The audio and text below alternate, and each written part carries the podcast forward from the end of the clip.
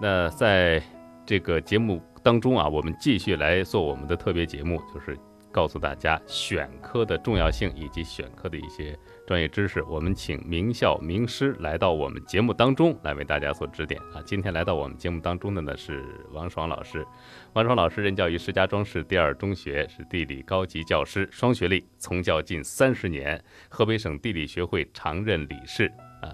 呃，那王老师呢，曾经获评石家庄市先进工作者称号，是电话教学评优课一等奖，清华同方全国电话教学二等奖，参与编写了新教材、新同步、初一到高三冲上巅峰等等，呃，好几部教辅资料，兼任状元机客座老师，参与了中国少年儿童百科全书的部分编写，辅导多名同组老师参加全国评优课、省级评估课和市级评优课，都获得一等奖。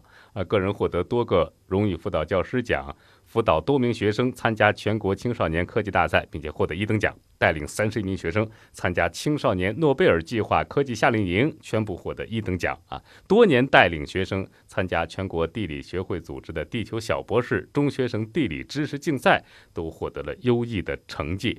所以，我们今天请王老师来到节目当中呢。就是想从这个地理学科的特点以及选科的角度来和大家谈一谈地理新高考下地理这个变化啊！欢迎王老师，王老师先跟大家打个招呼吧。嗨，大家好，我是王爽，嗯，二中的地理老师，嗯很高兴来到这次节目。嗯，那咱们就直接从这个大家最关心的问题开始啊。哎，先新高考模式下的这个地理课程，呃，现在我们都都知道要变成一个三加一加二的这么一个变化，那么。学生们就面临着一个选科，啊，这是老师和家长们首先要关注的这个问题。那么，这个从咱们学校层面、从教学层面来讲，它新在哪儿呢？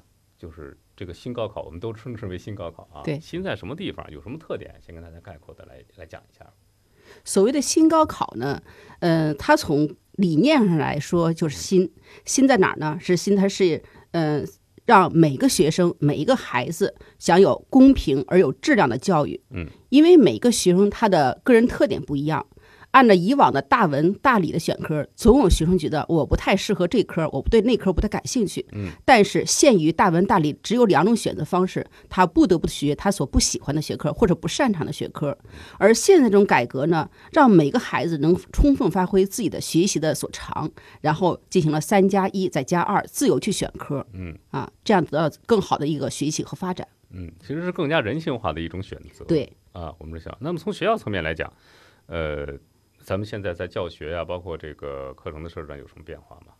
嗯，从教学来说呢，嗯，对于老师来说压力会更大，因为每个学生的目的更纯了，嗯，兴趣呢也更旺盛了。对于教师来说呢，我们就想如何去渗透我们的核心教素质教育，嗯，呃，然后呢，每个学生都能成长为他所想成为的那个样子，嗯，啊，所以老师呢就要。发挥自己的所有的能力，挖掘学生所有的潜力，然后得到更好的一个教学发展。哎，呃，那么其实前一阵我们做节目提到了一个词叫家校互动啊。哎，对。哎，作为这个家长来讲，那咱们学校希望家长通过什么样的形式来配合？就是他应该具备一个什么样的素质呢？在新高考模式。对于家长来说呢，这是一个新的事物发生，所以很多家长也感到比较迷茫，到底我该怎么做？哎，啊。对于学生来说呢，呃，毕竟他们还是很年轻，他们的阅历也比较少，呃，他的兴趣爱好呢是一方面，但是对未来的发展呢，他的想象力还是不够的。所以家长应该怎么办呢？和孩子充分的沟通，嗯，掌握孩子的特点，挖掘孩子的潜力，然后呢，两个人进行。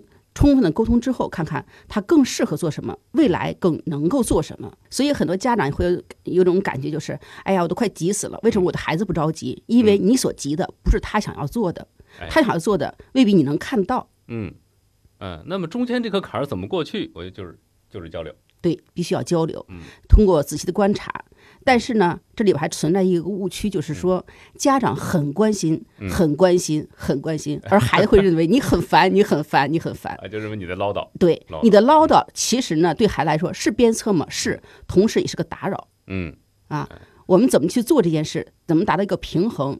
这时候呢，家长有一个很好的心态，嗯，就是你要相信你的孩子，放手他去做他所要做的事情。嗯，哎，这个对于很多家长来说是，呃。旧有的这关键的一种挑战，对。啊，那么新高考，新高考，我们首先要更新一下我们家长脑袋里边这个意识，哎，是的，把学生作为这个主体来对。来进行对待啊。啊。那具体到咱们这个地理学科了啊，那新高考模式之下，地理它对应的是哪些专业呢？因为可能很多家长跟孩子商量这个问题的时候，首先想的是你将来想干什么。嗯。啊？那你选这个科，选这个科以后，你能报考哪些专业？嗯，对，啊？嗯，从现来看，新高考的模式下，地理所能够对应的专业呢是九大类。呃，那么这九个大类呢，分别是气象类的专业，嗯，地图测绘类的专业，这里边包括卫星遥感、嗯。GIS 技术，嗯，呃，还有水利、水电专业，嗯，呃，还有城市规划，还有酒店管理、旅游、地质勘探、资源管理和地理教育。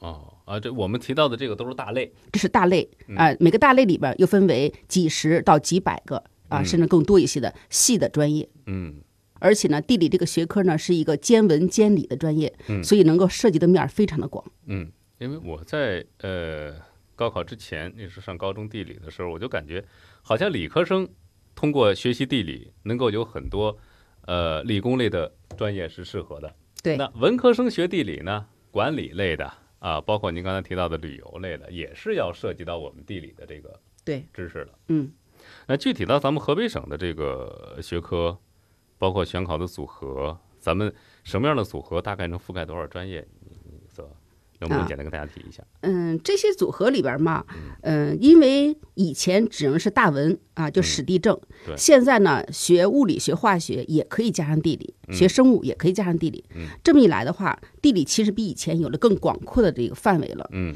嗯，其实，嗯，以往学地理的话，他也会涉及到这些东西，嗯，只不过呢，嗯，到那个时候，学生会感到有一些，嗯，学历上的不足、知识嗯。储备的不足、技能的不足哎，因为有些涉及到生物了，涉及到化学了，可嗯。是他在高中的时候没有学那么多，或者学的不够扎实，哎。到大学时候发现不够用了，嗯。而现在呢，哎，他又一边可以学着化学，学着物理，嗯。同时学着生物，或者是哎一起来学着地理。嗯。这么一来的话，他的未来的专业会感到哦，我所需要的专业知识在初中、在高中已经打好底了，嗯。啊，做好基础了，所以他会觉得哎，非常的游刃有余。嗯，呃，这个时候所以学科怎么选也是比较有有这个技巧性的，对对来说，是的，嗯、以往呢有很多，嗯、我的学生，包括我以往这么多年啊，我的课代表有好几个，有相当多的吧，好几个课代表都是什么呢？他后来去学理了，但是一再一再给我表示遗憾，是说我太喜欢地理了，可是我没法去学地理。我说没关系，你现在学好你的物理和化学，等到你到上高大学以后呢，你就可以学地理了。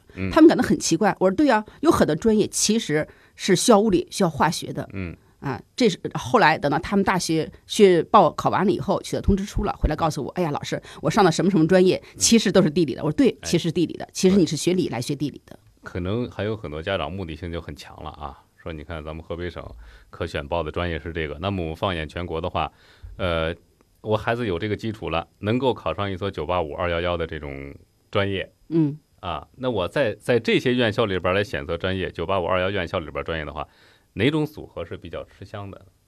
嗯，其实上九八五二幺幺的话，以全国的大学的专业分配来看，还是偏理工的为多一些。那还是理工多？对，所以呢，如果说在物理跟政跟历史必须二选一的情况下呢，当然首先是选物理选物理，啊，选物理以后呢。再加地理，那这时候这时候你的选择方向就是一个是化学和他们组合，一个是生物和它组合。哎而相对而言的话，化学的组合就是物理、化学跟地理的组合占的比例是最大的，嗯。覆盖的专业也是最多的。哎。哎，那么在九八五二幺幺呢，嗯、这种形式在二零二一年的高考选科中，这三科能够选的专业有四千一百二十三个嗯。啊，属于一个非常靠前的排名。哎嗯，这是一个。啊。这种组合其实是最呃，是目前选可选专业是最多的。嗯啊，当然这一科呢，它的压力也是比较大的。嗯啊，嗯，压力比较大，是对，因为那个对于这一波学生来说，他是理科学生比较好的嗯啊，他其实也是也需要很强的理性思维能力的孩子。嗯呃那么这些孩子呢，他当时可能在以前大文大理在选的时候，他只能选理化生，嗯啊，那么他只能选生物。可是呢，因为生物属于人们称之为理科中的文科，需要背的东西非常多，哎，对，所以呢，他一想，哎，地理是不是呢？哎，地理嗯好一些。地理就是因为地理是一个呃兼文兼理的学科，嗯其实自然地理学他所要背的并不是很多，嗯但是需要理解、需要思考、需要对于抽象思维和空间概念掌握更好一些。嗯，所以说啊、它需要计算，需要空间想象力，因此理化跟是嗯地理的组合啊，它这个选择呢是一个非常强的一个组合。嗯，呃，所涉及的专业很多，嗯，但是需要下功夫呢，它是有很多的收获的。嗯，呃，另外从一个方面来讲，就是你认为这种组合合适，那么可能其他大部分的学理的学生也认为这种组合是对非常合适的。对啊，那不妨我们我们就来分析一下这些组合的这个优劣啊。呃，这刚才我们说到物理、化学和地理，对，呃，这算是一个比较相对来说传统一点的组合。对，嗯呃，物理、化学加地理的话，这种组合就是很多理科学生好的学生都一块儿去选。嗯它的优势是可选的专业非常多。嗯，但是呢，有可能学习好的理科学生学习啊比较好的学生选它都比较多，于是你是强中来去选优哎，难度会偏大一些了。嗯。啊，但是这样一来呢，他能够报的专业其实很多，比方说，呃，工程类啊、建筑类啊、通信类都可以去报。嗯。啊，像计算机啊、技术啊、化学类的、医学、航天、机械等等专业都可以去报。而地理在这方面呢，哎，更可以加强是在气象类、地质类、勘探类和环境类都可以去做。嗯嗯，这是选这个科目的一个优势所在。对啊。当然，当然劣势也分析到了，就是人多对，有可能人多，然后强中去选强。啊。那另外一种组合，比如说我们选物理、生物加上地理，啊，这个比刚才的稍微柔了一点，嗯就是因为生物呢比化学相对而言背的会多一点，嗯记忆的会多一点儿，计算的会少一点。哎啊，也就是说，嗯、这个物理、生物跟地理的组合呢，是又需要文科的记忆，也需要理科的理解。哎，哎，所以难度和深度呢都不是很大，嗯，相对来说呢容易得高分儿，嗯。可是呢还要考虑到说他是不是有更好的一个记忆力，嗯嗯嗯，嗯，想象力，嗯。哎，都是很要要劲儿的。哎，那物理、政治、地理这个组这属于两文一理，啊。这科组合是非常好玩的一 一个组合，我当时我就想到这个专业的时候，觉得真的是很有趣，为什么呢？物理太理性了，太理性了。哎，嗯。政治非常的抽象思维的能力强的，嗯。而地理呢是一个跨两头的，嗯。也就是说，呃，自然地理这一部分和物理相连非常近，嗯，而人文地理方面呢和政治联系很多，哎，嗯。因为政治呢涉及到一个政策的这个呃怎么去设置，嗯。啊，一个一些设施怎么去，一些措施怎么去建立，嗯。这个事情都是和形象思维有关，啊和文科思维有关。嗯而地理呢，就是人地关系中，就是人和地理环境之间关系的这各种呃做法中呢，各种措施中呢，就偏和政治和联系。嗯我在刚带完这届高三啊，我是刚带完高三的，嗯我们的学生就说，嗯、这其实很多题连背政治带地理一块儿背了。然后我在看他们答案的时候，我就觉得，哎，你的答案不是我教过的答案的。学生说这是历史，这是我们的政治答案放到这里了。哎哦，我说哦，还可以这么去做。当然呢，观点是对的，只是说我感觉到用词不太一样啊。所以像那个物理、政治加地理这个学科呢，呃，地理是一个很好的桥梁，一半儿和理科有关，一半儿和文科有关。嗯啊、所以这个专业呢是一个很有趣的专业，嗯在两边都有一些可选的，哎不过相对来说呢会少一点儿。嗯呃，选这种组合的可能会相对人也比较少一点对，啊。嗯、他他对于学生来说呢，他可以成为一个全才型的学生。嗯啊，他在人文方面和自然方面都掌握的很好。嗯但另一方面来说呢，他所牵的时间跟精力会花费更多。嗯，呃，还有一种组合叫历史、化学和地理这种组合。嗯，这三科的组合吧，还是偏文一些。嗯嗯，历史自不必说了，哎地理刚才我一再说，一半儿是自然，一半儿是人文。嗯而化学呢，它属于自然科学，可是这里边儿需要背的非常多。嗯，所以总的来说，这个专业这个组合吧，需要的孩子是在记忆能力方面要更强一些，能够背、哎啊。但是他在这种组合中呢，是嗯差异不算太大，嗯。就是能够报考和地理相关的专业，比方说气象学呀、哎。水利学呀、嗯。勘探呢、测绘呀、还有地理学的一些专业，嗯。啊，比方说化学跟地理结合在一起以后啊，在什么土壤啊、水文呐、生物、植物这方面的地理专业中比较受欢迎。哎啊，我觉得这这可以可能作为几个偏文的学生的一个选择。对，偏文一些的，呃，另外，历史、生物和地理的组合，这个跟前面的历史、化学和地理的组合好像，呃，学习难度系数又偏低了一点，又偏低了一点。偏低了。嗯啊，偏低原因是什么呢？是看在生物上面了，嗯因为生物呢比化学需要背的更多一些。嗯啊，毕竟，呃，说它是理科中的文科，这不是一个简单的说法，是有有有有以来了很久很久都在这么说，很多人都在这么说。呃，其实我也感到很有趣的一点就是，明明是一个自然科学，嗯然而需要背的有那么多东西，哎啊对，所以真的很有趣。嗯嗯，这个需要他们在初中的时候，嗯，要打好基础，因为该背的、该记的，初中时候更多一些哎。那么到了高中呢，就是就是进一步的加强了。嗯啊，它的知识面儿特别的广，知识点特别的多。哎哎，从国内到国外到全球啊，然后到这个从古至今啊，嗯从外及里，从都是要背的、要记的。哎嗯、如果他在记忆方面，在文科方面比较好的话，嗯呃，难度会降低。嗯呃，但是如果对于那些嗯、呃偏理的抽象思维强的话嗯，对他们来说，这个组合是苦不堪言的。对啊，嗯我觉得对文科来说这是个比较好的组合，为什么呢？没有大量的计算了。对，就是需要啊记忆了，对计算量会大大减少。嗯嗯，但是不是说没有计算，只是说会减少，减少，因为嗯生物也有很多要计算的，对呃，地理呢也有很多要计算的，嗯呃。其实这里有一个问题，就是人们以往会认为啊，地理啊背背就得了。嗯，其实我们到了高中以后，真的不需要背多少东西。哎哎，我们需要计算，需要思考，嗯需要很多很多抽象思维的东西。嗯嗯，就是你的逻辑能力这个时候要要要提上来了。是的，是的。嗯，哎，呃，这个专业方向会会会覆盖什么什么类别？因为感觉它偏文，对，嗯，呃，又有这个生物来做一个支撑，嗯，呃，这这确实很有意思的一个科目、很有趣儿，是吧？嗯，嗯，可以偏工科类的，工科类的，嗯还有像财经类的啊，师范类的，嗯还有各种各种各样的管理类的嗯啊。另外，像语言类的专业嗯，啊，还有呢政法之类的也可以报考哎，啊。嗯嗯，再有呢，因为有生物做支撑，嗯反倒他对一些嗯理性的东西或者是自然科学东西呢，有一有一些去理解的东西呢，他会更好的。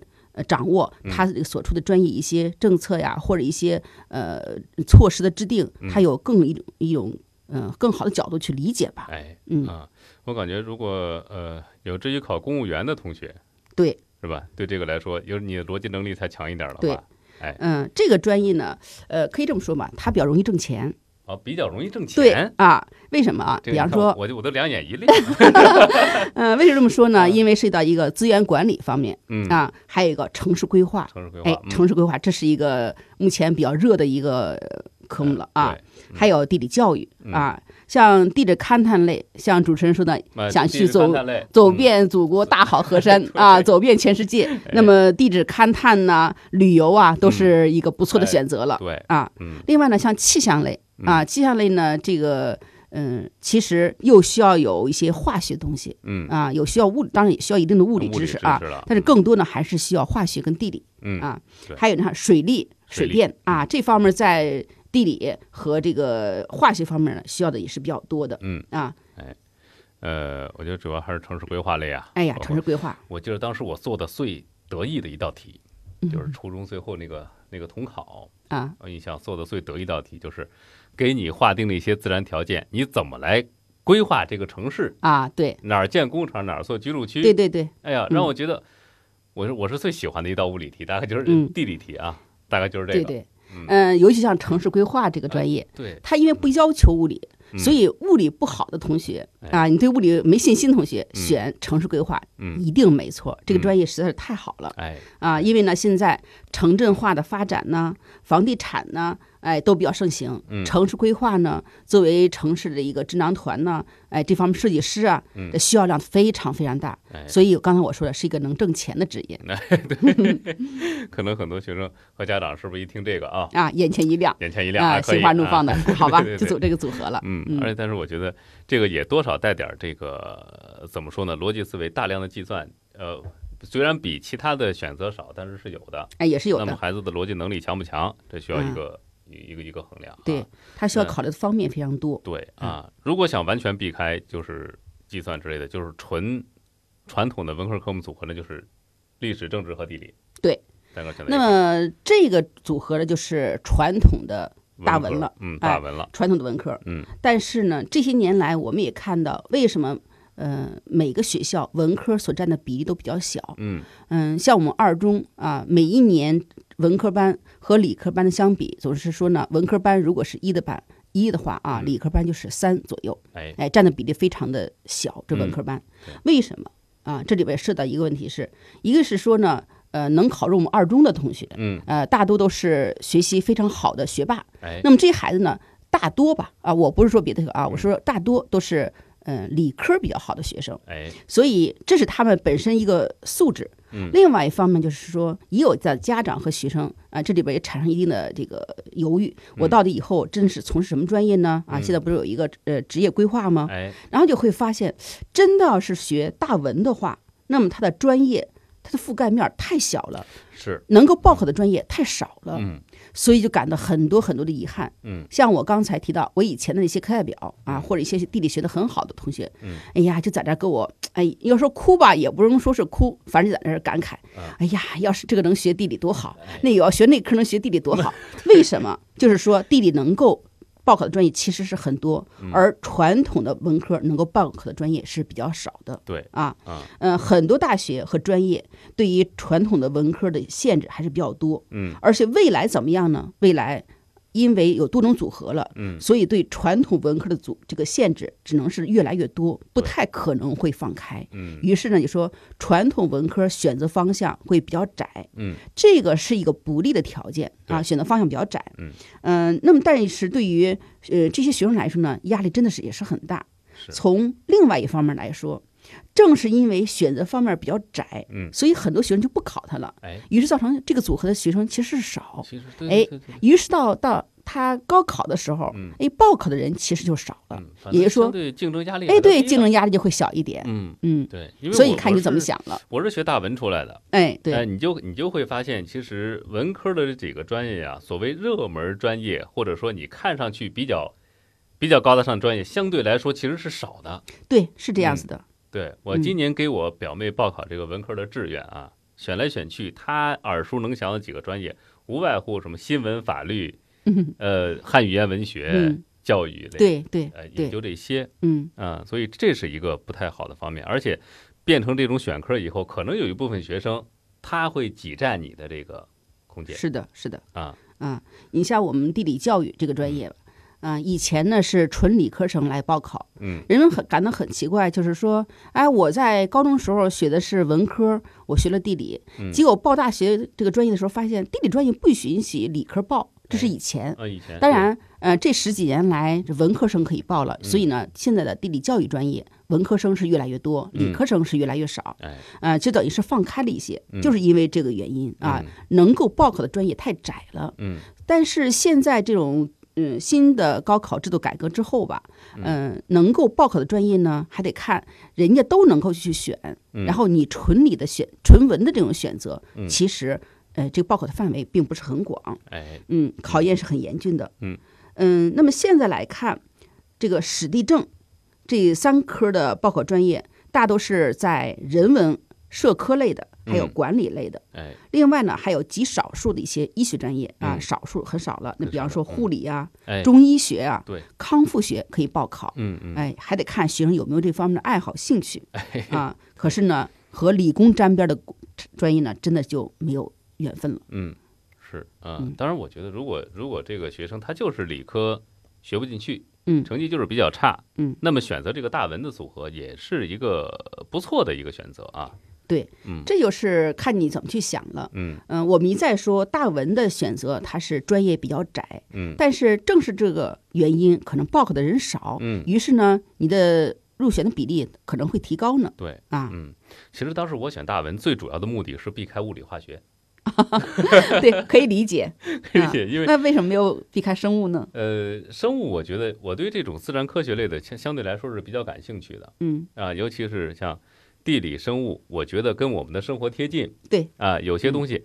就像您说的，它是比较贴近文科这边，它有一部分需要记忆的内容，这部分我感觉还是如鱼得水的。嗯，但是你要转换到那种纯粹的计算上，嗯啊，就就有点摸不着北啊，嗯尤其是数学基础再差一点的孩子，对，就像我这样的啊，前一阵数跟数学老师做节目，我就特别紧张，不敢开口。为什么？这是这是一个弱科，太弱了。所以嗯说，对于这样的学生来讲，我说这其实算是一个避难所一样了。就是青少年时期的一个阴影阴影，对，所以就避开这两科啊。所以嗯对于这样从这个角度来说，孩子学大文，我觉得是可以的啊。实习嗯生的这这这个组合，呃，我觉得重要的目的是让你学的比较得心应手。是的，嗯嗯、其实选什么专业吧，还得看自己的爱好。对嗯、你要是说这个专业、呃这个组合，他未来能够找什么什么工作，哎、选择什么专业去学。嗯可是学生孩子说呢，我就对这一科不感兴趣，你愣逼着去选吗？嗯十二种组合，你非得要选那一个吧？那倒哎不至于啊，嗯因为要知道有些专业是可以相跨的，对吧？嗯、不是说你必须选这个学科才能报那个专业，他你选别的学科也可以报。对，嗯啊，嗯，传统的一些文科特别差或者理科特别差的学生呢，嗯，或者在某一科上有个偏科的，现在这十二种组合呢，就让他有了更好的选择，嗯能够找到更合适自己的一个方向。嗯啊，呃，那具体到咱们学校的情况啊，呃，我们请王老师来个分析一下，就是各种组合的选择，它有没有一个就是有薄有厚的这么一个现象？嗯，当然也是有的。嗯，像以往学文啊，只能是史地政；学理只能是理化生。嗯那么这一打开原来的这种这个限制之后吧，变成十二种组合之后，呃，单科选择的话，地理是选择与特别多的。嗯啊，像这些年来，这个自打呃二零一七年开始改革到现在吧，二零一八年改革到现在，嗯嗯，那么地理属于这个可以选科目中选择最多的一个比例。哎，啊嗯，有的地方像上海啊，能达到百分之五十多，将近百分之六十哦，啊。那么在河北呢，这个状况也是稍微低一点，但是也是将近一半儿。嗯像我们学校，嗯、能够在选科的时候选到地理这个单科的学生啊，能够达到百分之四十多，哎哎，比例还是很高的。哎，嗯，很多学生可能是为此是欢欣鼓舞对，啊，我的兴趣我终于能做主了，是的，哎，这是一个好的变化啊。好，接下来我们进一段广告，稍事休息之后马上回来。啊刚才其实我们提分析了一下各个选择它的优势和劣势啊，这样我们综合一下，请王老师来来来谈一谈，呃，各个学科之间它的特点啊、优势啊，我们来简单总结一下，供学生和家长呃家长们来做一个参考吧。哎，好的。呃，刚才呢，我们把十二种组合中和地理相关的六种组合做了一定的分析。嗯啊、我们刚才说的比较多，那有的家长或者老师，呃，还有孩子，可能听得有点儿迷糊了啊，啊。对我到底说了这么该选哪个？对了，说了这么多，到底选哪个？我嗯们现在把它呃总结一下。嗯那么这里边十二种组合中和地理相关的组合，嗯嗯、首先先说第一科就是当选物理的可能性嗯啊，选物理呢就是有一个物理化学和地理，嗯一个是物理生物和地理哎啊，这么来看嗯。那么物理、化学和地理这个组合可选的专业超过了百分之九十六哎这么一个比例。嗯嗯、这个专业特点就是需要记忆、需要背诵的内容比较少，哎各个学科之间的关联度比较高。嗯啊，这里边呢，这地理更强调是自然地理方面。嗯第二种组合呢，就是物理、生物跟地这个关系。嗯啊，这种组合呢，它可选的专业专业呢能占到百分之九十二左右。嗯但这里边呢，就是说它对没有化学了，可是有生物。嗯生物的特点是需要记忆，需要这个归纳。哎嗯、所以它呢，就是也是强调地理自然科学的一部分，嗯但是呃，需要学生记的东西会多了一些。嗯嗯、第三种组合就是呃，物理、地理和政治。政治哎，刚才我说到了，这个组合是一个神仙般的组合，很可爱。对因为呢，地理是跨两头儿，嗯因为呢，地理又是自然科学，又有人文科学。嗯那么自然科学部分和物理相连，人文科学部分呢和政治相连。嗯。所以呢，他就属于什么状态呢？嗯。哎，不喜欢生物，也不喜欢化学，嗯。但是喜欢物理。哎。所以这个学科如果能够学好，是个全才；嗯。如果学不好的话，那么就可能说是你会很疲惫，就容易跑哎跑偏了。跑偏了，会你会变得很累。嗯，啊。这好像是喜欢物理，但是对化学又不太感兴趣的同学，对，哎，可以这么选。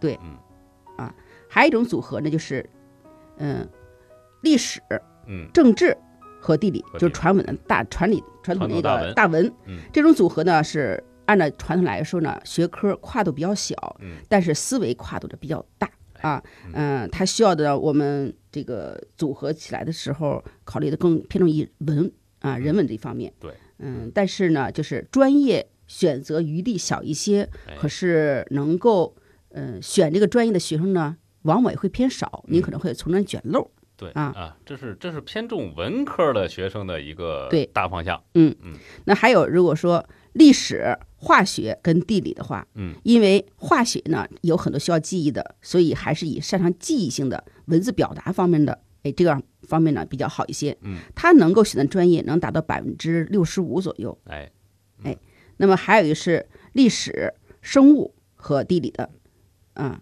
这这种组合这，种组合，嗯，它这个组合呢，啊，反正也是难度会小一些。哎，啊，嗯，需要记的会多一些，嗯但是能够选择的专业呢，相对来说也会少一点。哎，嗯嗯，呃，哎，说完说完了啊，好像这都提到了。啊那么在这些学科中呢，嗯、往往学生会想的是说，拿地理去，嗯，替代原来能够想的生物跟化学，嗯，嗯、其实就是说，原来选择理科的学生，他会觉觉得物理跟化学需要背的太多，嗯，啊、确实也是如此。哎，那么地理呢，被称为是文科中的理科，嗯，呃，难度和其实和他们差不多，哎，哎，但有的学生说，我就是喜欢地理，那是一个很好的选择方的啊。嗯、那么生物呢，需要记得多，需要背的多，嗯啊。那么化学呢，需要背的和记的都比较多，嗯，但是呢，都有计算哎，啊。地理呢也有计算，嗯，其实地理的的计算呢，嗯，需要是空间思维哎比较强一些。嗯，有我们原来来说吧，文科学生经常会这感在这儿感到非常非常难，就是为什么呢？就是嗯在空间思维上比较差。对，有的学生说我立体几何没有学好，我说对了，就是因为你的立体几何没有学好，嗯，所以呢，很多地理题你就算不出来。对，哎，是啊这样子。然后你读图能力可能相对比较弱。哎，对嗯，啊哎，就是还有个空间想象力啊空，间想象。所以读图能力也涉及到这方面。嗯，哎，这是我们刚才提到的这几科的一个综合情况的概括啊。嗯，呃，这样吧，接下来的时间我们来谈一谈地理这个学科啊，就是我们我们怎么来更好的去学习这个，怎么样？因为我我总觉得这这点对学生家长来说是比较，呃，尤其是对地理感兴趣的学生啊，嗯，可能很喜欢这个话题。就啊是我们怎么来把地理学好？我们不妨先谈一谈这个问题。呃，就是新高考改革，它对于就是想去选地理这门呢啊，什么样的学生更适合来来来来选这个地理科目？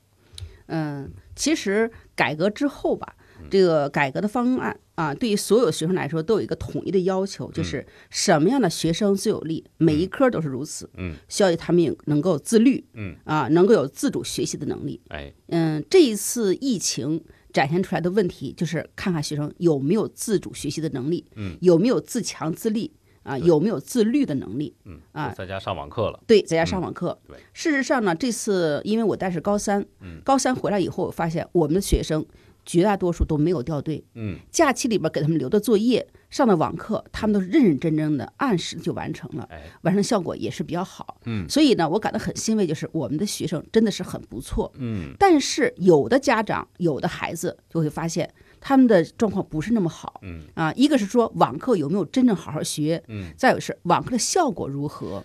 哎。啊。所以说能不能自律，能不能够自理，有没有独立学习的能力嗯。啊，这个。在高考的时候全展现出来了，因为呢，等到高考呃结束之后，嗯。成绩就说明了一呃切。成绩是不会骗你的。是的，啊，而且现在很多学校开设的一种叫走班制，对。啊，就是可能有学生会反映说，我这个归属感降低了，对，但是同时对你的自律要求那就是更高的了，对。呃，这一走班，有的学生说啊，我我这个班，呃，行政班，我是在哪个班上的语数外，嗯。但是我上到我的地理呀、上到化学呀，我到另外一个班去了，哎，哎，发现呢，老师可能是不认识我，嗯。因为那个班呢是好几个班学生组合在一起的，对。哎，然后他就说我会怎么着吧，我会这么着吧，就从中间呢捡漏嗯。钻空子。其实他可能一时啊，这会儿我玩了一会儿，嗯，那会儿呢我没有听，但哎最后的结果全都报应在自己身上了。对了哦，嗯，那是你自己没学，这来不得是的别人啊，这是第一类我们要提到对自律自主。对啊，呃，那第二种第二呢，就是说善于把握时间，嗯，学习效率要高哎啊。不是说我坐在课桌前，我就是在学习。嗯，有的学生就会说呢，啊，我什么都没干，我一直在学习。嗯可是你学的效率怎么样？别的同学这一套题啊，一套题下来，我三十分钟、四十分钟做完了，嗯你呢磨蹭了两个小时，还没有记住，还没有做对，那就说你的效率太低了。哎，那么你在学的时候，你在写的时候，你在练的时候，脑子里边想的是什么？嗯，你是不是全神贯注的去做？嗯，能不能提高你的学习效率？这是非常非常重要的一件事儿。哎，嗯，另外我感觉就是这现在新高考之下，是不是对呃某些有特擅长学科的学生是比较利好的？非常的嗯啊。那么有专长的、有特长的孩子在这里呢，呃，能够得到很多可以展现的机会。嗯，同时呢，在高考报名中呢，人们会看到你有各种竞赛成绩啊，嗯你在很多地方有一些呃兴趣爱好的展现出来呢。那么当学校在招生的时候呢，你这些都可以作为你的加分项出现。嗯，甚至还有可能说你在一些方面的兴趣爱好，在你的学习成绩上还能得到一些展现。哎，嗯，这是对对他们是有利的啊。是的，呃，我们之前管这种学生叫什么叫偏科，对。现在呢，这个偏科就成了优势了。这变成优势了。起码起码你能选择你比较优势的学科。是的，是的，嗯，这是一个啊。另外，我们最近经常提到一个词，跟大家灌输叫呃学业或者叫职业规划是的。嗯啊。咱们学校也开展了这种相关的是的，我们学校现在已经开展了有两三年了，嗯然后有一些老师呢也已经取得了职业规划师这么一个、呃这个文嗯这个证书啊啊一个资格，嗯嗯，就是说在学生嘛。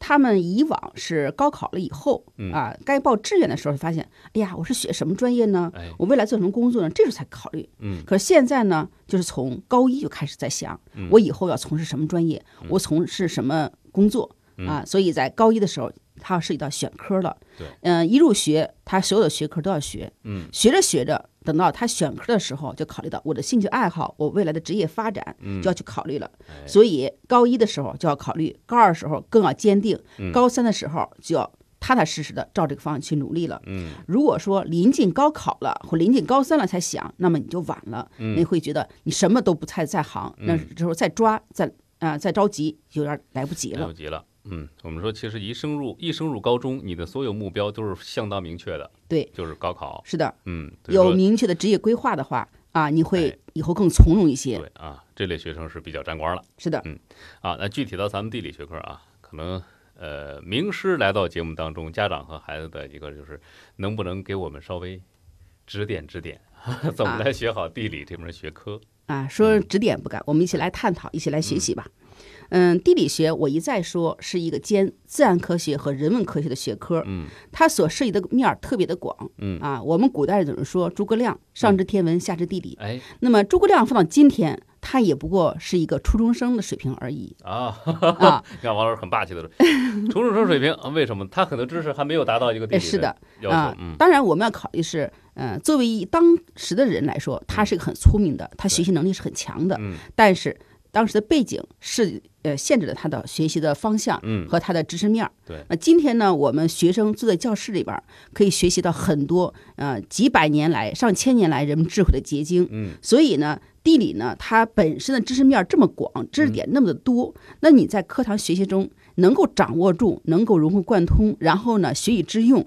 这是一个很了不起的事情哎嗯啊。怎么去学习呢？当然和所有的学科一样，第一，首先先学好课本儿。课本啊嗯课本儿是你学习的一个纲领。嗯那么我们以前总是说如何把厚书读薄，再把嗯薄书读厚。哎那么这是说你的课本儿是你学习的一个根本。嗯啊，然后你课本上的东西把它学好了、学会了、掌握住，掌握它的知识点，就是把它的厚书读薄了。嗯，但是每个知识点、每一个词儿、每一句话，你能够延展开来，嗯能够展开成呃几百字、上千字的那么一个呃内容，那这就是把薄书读厚了。哎哎，这是一个学习课本儿。嗯那么课本儿呢，现在也进行一些改革。嗯呃，我们用的这教材也是经过多个专家千锤百炼出来的，嗯精炼出来的东西，那么必然是知识一个嗯、呃最精确的东西。哎啊，所以一定要好好的用课本。嗯，它上的每一个知识点、每一句话都要经过我们再三的去琢磨、嗯去学习。哎，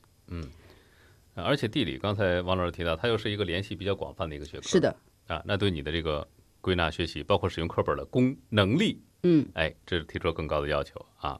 哎，学会用课本了，然后呢，我们怎么来升级加力呢？嗯，地理学习和其他科不太一样，就是啊、像物理化学啊，他们需要做实验啊、对生物做实验，而地理呢需要你看地图。嗯那么地图是一个地理信息的载体。嗯，那么学习地理必须要有地图，这是一个很好的工具。嗯啊、有很多地理事物光靠文字去描述，光靠你语言去描述那是不够的。当你一看地图的时候，一切问题得就可以迎刃而解了。哎，那么地图怎么去看，怎么去学？首先，第一个你得要常看，嗯。第二呢，还是要常看，嗯。第三呢，是常看吗？是，呃但是还要去想，想，哎嗯。找它的空间的联系，嗯。啊，所以呢，常看图，常看图，嗯。然后在你不看图的时候，脑子里是要有图的，嗯，因为很多时候你在做题的时候，题目里边没有图，但你嗯。脑子里要有图，你才知道他在说什么。哎，嗯，常看图是的，啊。刚才您提到是观察，对，观察看图，的时候要注意观察，对思考，嗯，这样才有用。是的，我们看地图是看图，看图片也是看图，你看一些视频资料也是在看。那么看的不能纯白看，要思考。你在图中你看到了哪些东西？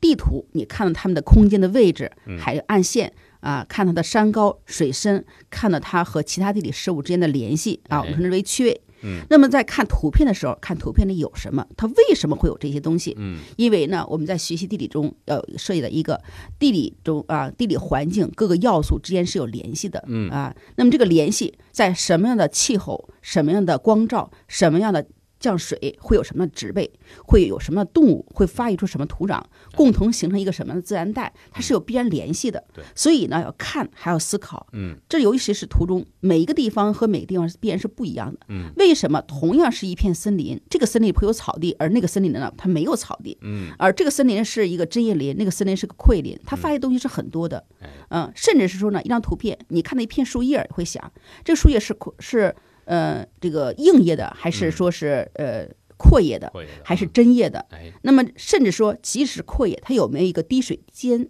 嗯啊，就是树叶尖儿头上那个有一条尖儿，嗯那个尖儿证明了什么问题？是哎降水是多还是少？嗯蒸发量是大还是小？啊，所以很多东西是要进行思考。呃，我感觉您这么一说呀，就是我们具备这几点之后，其实我们建立起来的是一种一种地理思维。对，是地理啊思维。嗯，对这样的话，就比你单纯的去去猜、去蒙、去蒙，这感觉更 更精彩、更丰富。对，所以需要你去想象，对。它图中有的你看到了，去想为什么，嗯。然后还要想它这个以后会怎么样子。嗯，你途中没有看到的，还应该有什么哎？所以这个想象力呢，呃，一方面是锻炼你的思维能力，嗯另一方面呢，也是为你未来的学习提供一个很好的一个方向。嗯啊哎所以在学地理的时候，一定需要动脑，看图时候也要动脑，看地图也要动脑。嗯也就是说，你要动脑，时时刻刻要动脑嗯啊。也就是说，我们在学习的时候啊，也要细心，嗯啊，仔细观察，哎，然后呢，再独立去思考。嗯，这思考的时候，往往我们从五个 W 方向去思考的五。个 W 啊，五个 W 呢是什么呢？第一个是说我们在学什么嗯啊，What，What 就是你在学的是什么呢？你学的是黄河还是秦岭嗯啊？比方说秦岭为什么成为地理界限？嗯它的南北的自然差异是什么啊？你要学什么？它在哪儿？是它的地理空间嗯啊，它的地理位置，包括它的纬度位置。海陆位置和相对位置，它周边都有谁啊？我们为什么要学它？嗯这地方有什么事情？它为什么会这样发生？也就是说它的成因是什么？哎，哎，黄河为什么这么多弯儿？嗯黄河为什么那么多的泥沙？是黄河泥沙到了下游以后，为什么会形成地上河？哎，那么到了入海口的地方，它会不会使海岸线向海里边去延伸？嗯啊，那么就说渤海的面积会不会越来越小，都要去思考。哎，那么秦岭呢，作为一个南北界限嗯啊，它的南坡为什么是一个亚热带的？北坡为什么是暖温带的？嗯南坡为什么是一个零度以上的状况？嗯北坡为什么是零度以下？哎啊，然后呢，一个是阔叶，一个是呃常绿阔叶，一个是落叶阔叶，嗯等等等等，很多事物都要去考虑。哎，要去探究。嗯，而且呢，这些东西它的阔叶也好啊，常绿也好，那么它对社会经济有什么影响？嗯啊，这些呢就要去思考了。嗯，哎呀，一个地理涉及到这么多的对，内容啊，还有就是说啊，第四条就是有什么好的和不好的，就是利弊。利弊啊，你比方黄河，我们都知道黄河泥沙量很大，对哎、水土流失很严重。那么这是说，呃，我们称之为呃是中华民族呃大出血，嗯这个严重的水土流失。嗯可是它有没有有利的一点呢？嗯有没有想过这个问题？哎，哎，往往人们说呀，怎么不好，要治理。那有没有想到它地上河怎么形成的？嗯啊，当然，现在我们说，为了防止黄河泛滥，把它的两边呃用堤岸连拦起来以后呢，慢慢慢慢的泥沙淤积形成地上河。嗯，那我们有没有想过华北平原是怎么形成的？哎，哎，嗯华北平原呢，比方说它是又叫做黄淮海平原，嗯啊，黄河、淮河、海河的泥沙堆积形成的。嗯，事实上呢，华北平原的地壳正在不断下沉，嗯可是我们还能够保持现在的高度是哪来的？就是因为泥沙的淤积。哎哎，这是黄河给我们带来的好处。对，嗯啊，那么还有是更主要在于我们所有的学习都是要学以致用，也就说是人地关系啊，嗯人类生产生活和自然地理环境之间的关系，嗯，如何是良性的改造，然后得到我们所需要的这个环境，嗯同时呢又不让环境得到破坏啊哎。这种一是我们要考虑的东西啊，嗯做到人口、资源和环境的良性发展。哎，这是人地关系的一个协调。对，也就是说学什么，在哪里，嗯。为什么去学，嗯，哎，有什么利弊，嗯。以及如何协调人地关系？这五哎个方向。对。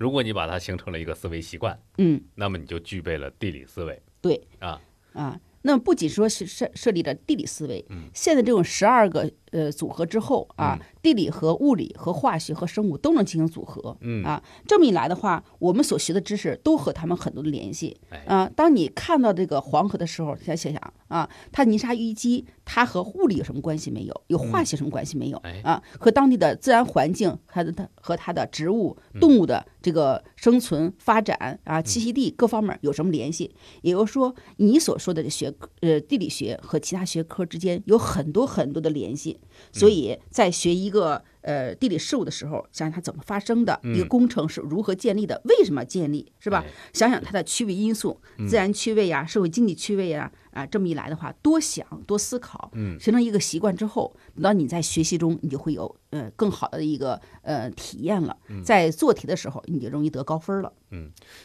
您这么一讲啊，我就感觉我要是真学通学透地理的话，我就我再把它和其他学科进行一串联，我就是全才。哎，是的，是的。对，就是然后我这样的啊们是当代的诸葛亮了，对，上知天文，下知地理，是的其实就是这个了。我们比他还要厉害啊。对啊，因为他学的那点地理知识比你差远了。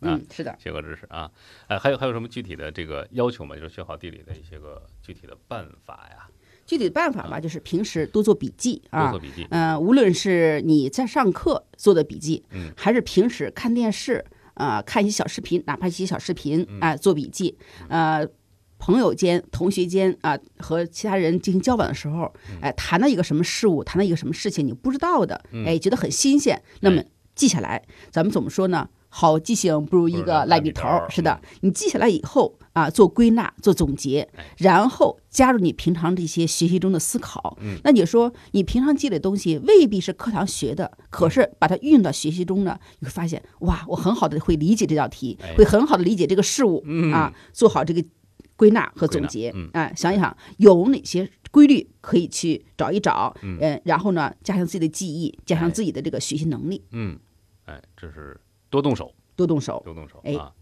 呃，另外，呃，就是我觉得随地里还得细心是的，啊，你得看记，嗯嗯，对，我们在做题的时候，嗯、现在呢很多是图片图啊和那个或者是坐标图，嗯那里边有些东西呢，很可能你们有没有看到？嗯它可能说那冒了一个尖儿啊，嗯比方说呢，前两年有一次高考题，说的是一个澳大利亚的一个剖面图，嗯，结果那个图的最左边儿有一个很小很小的一个小尖儿，嗯很多人就没有看见，在描述的时候那小尖儿就没有提它，嗯，那小尖儿是怎么回事呢？是从海里边出来一个小岛。哦哎，在描述的时候就没有说那个岛，结果那就占了一分儿。哎呦，嗯，是是的，就那小点儿呢，在图片上可能就是一个像小米粒儿那么点儿的一个小点儿，但是你没有看见，它这这一分儿你就得不到了。呃这你还怨不得别人，这属于你自己不细心所以说学习要细心啊啊，看图要细心。嗯，这看出看到细心。另外就是，我感觉现在地理有一个趋势，就是需要我们去理解、去阅读的东西也是越来越多了，需是要联系的更加广泛了。是的，啊，那平常嗯多设立一些东西，对，多读、多看、多学，嗯啊、学无止境。嗯，怎么说呢？那句话说是，当你学的越多，你会发现你未知的东西也就越多。哎哎，所以多思考，还有是和其他学科多联系。嗯这么一来的话，你对本科的学习也就是事倍功半，嗯、事半功倍的事半功倍啊，事半功倍的。就是不要孤立的去学习哎，地理，是的，啊，把它联系起来嗯，啊。我怎么感觉养成这种习惯，不光是地理学科，就是跟地理相关的其他学科，就刚才我们提到的物理和化学，你把它两头挑起来的话，是。哎，这种地理思维其实是一个很好的纽带。是的，嗯，而且我在二中教学将近三十年了，嗯，我对很多学生的观察，因为我教过各种学。呃，各种类型的学生，有省里班的，有重点班的，有普通班的啊，有文科班的，甚至还有体育班和这个航空班的。嗯，学生呢种类不同，但这里边呢，总有一些学生在某一个学科或者很多学科觉得都比较好。嗯，然后我就发现他们有一个共同特点，是特别特别的爱思考，嗯，特别特别的爱联系。哎，他在看电视的时候，因为我们每天晚上都有一个时政新闻的学习，能看上那么十呃十分钟啊，呃十五分钟的样子。那么在学的时候，我就发现有的学生特别的认真，啊，有的学生就说这个功夫我打个盹儿吧。可是有的同学呢，在学的时候他开始做笔记，嗯，他的笔记呢可能是政策法规哎，可能是这个这个地方呢有什么样的呃科研成果，嗯，也可能是那地方有什么风土人情。那么记下来的时候，他的东西是一个全面的，各个学科可能都有哎，但是他在学习的时候都学了，那么他在。嗯，学其他内容的时候，很可能你会把这部分东西呢会迁移过来，也哎更好的去理解他当前要学的知识。嗯啊，其实地理感觉就是怎么说呢？桥梁、是的，纽带嗯，啊，它能够在各学科之间来去自由，是能提供很多种可能和选择是啊。所以，呃，今天这期节目呢，希望学生和家长听了以后啊，能够形成一个什么呢？在精彩的地理世界和学科世界当中来回穿梭，啊，精彩自己的这个学业。是的，也就哎精彩自己的人生精。彩自己人生。嗯，好的，谢谢王老师，时间关系只能跟您聊到这儿了。呃，以后有机会常来，因为这么精彩的这个讲解，可能是学生家长都特别乐意见到的啊。嗯，呃，但是时间关系，我们今天先到这儿，谢谢王老师，谢谢。哎，谢谢大家。哎，嗯，欢迎以后常联系啊，嗯，好，那我们跟大家聊到这儿啊，我们下期节目再会。再会。